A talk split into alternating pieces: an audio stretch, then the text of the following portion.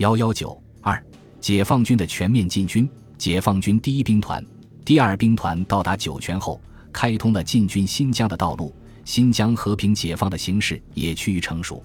当时，受周恩来的委托，迪化市市长屈武与北平和谈破裂后，从南京返回新疆，策动新疆起义。中共中央致力于与新疆维吾尔族的合作，来迫使国民党新疆当局就范。中共中央派邓力群做联络员，率四人小组带上电台，于八月十五日由苏联抵达伊犁，与新疆三区人民革命和民族军建立联系。八月十八日，毛泽东致电新疆伊犁特别区人民政府阿哈买提江。邀请他们派出五位代表前来北平参加人民政协全体会议。后来，阿哈买提江等五人在前往北平途中，因飞机在苏联境内失事而牺牲。国民党军政当局对于新疆问题一直流于轻谈。八月十九日，行政院会议上仍在讨论新疆撤兵问题，但实际上撤兵十分困难。同时担心撤兵后中国会失去对新疆的主权，所以未能采取行动。在解放军攻克兰州、顺利挺进河西走廊期间，陶峙岳等新疆军政人士于八月底举行正式会议，讨论继续支持蒋介石还是接受中共的和平条件问题。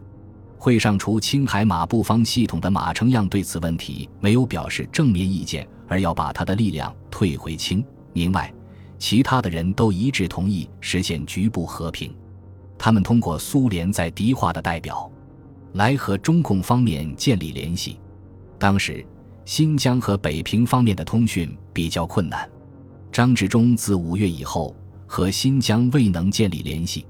九月八日，毛泽东约见张治中，要他给新疆方面发电报，动员起义，由在伊犁的邓丽群的电台转交迪化。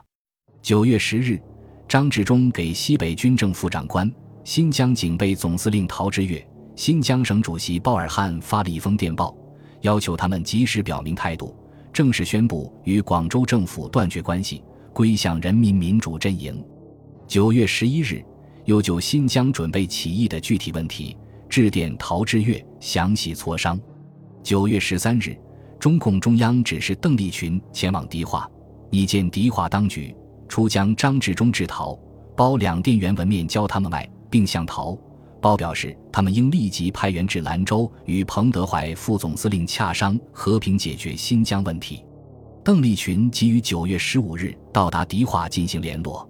陶峙岳、包尔汉当即于九月十七日复电张治中，说明新疆和平转变问题已经安排妥当，并已将和平解决新疆问题意见。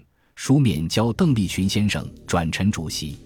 在此期间，陶峙岳一方面派驻酒泉联勤总部第八补给司令曾振武到兰州与彭德怀会晤，一方面耐心地做反对和平转变的将领的工作。最后，胡宗南系统的将领叶成、罗树人、马步芳系统的将领马承样均同意放弃部队离开新疆出走。九月二十四日。曾振武等在酒泉，以陶峙岳领衔率部通电起义。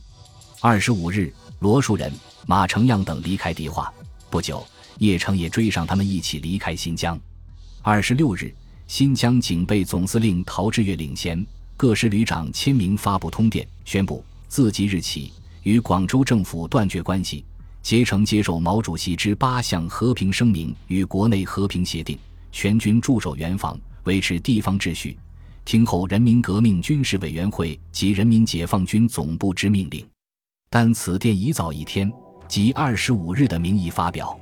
新疆省政府主席包尔汉也领衔通电起义。十月五日，彭德怀在酒泉与陶峙岳会晤，并进行了会谈。十月十日，解放军先遣支队从玉门启程，十月二十日进抵迪化。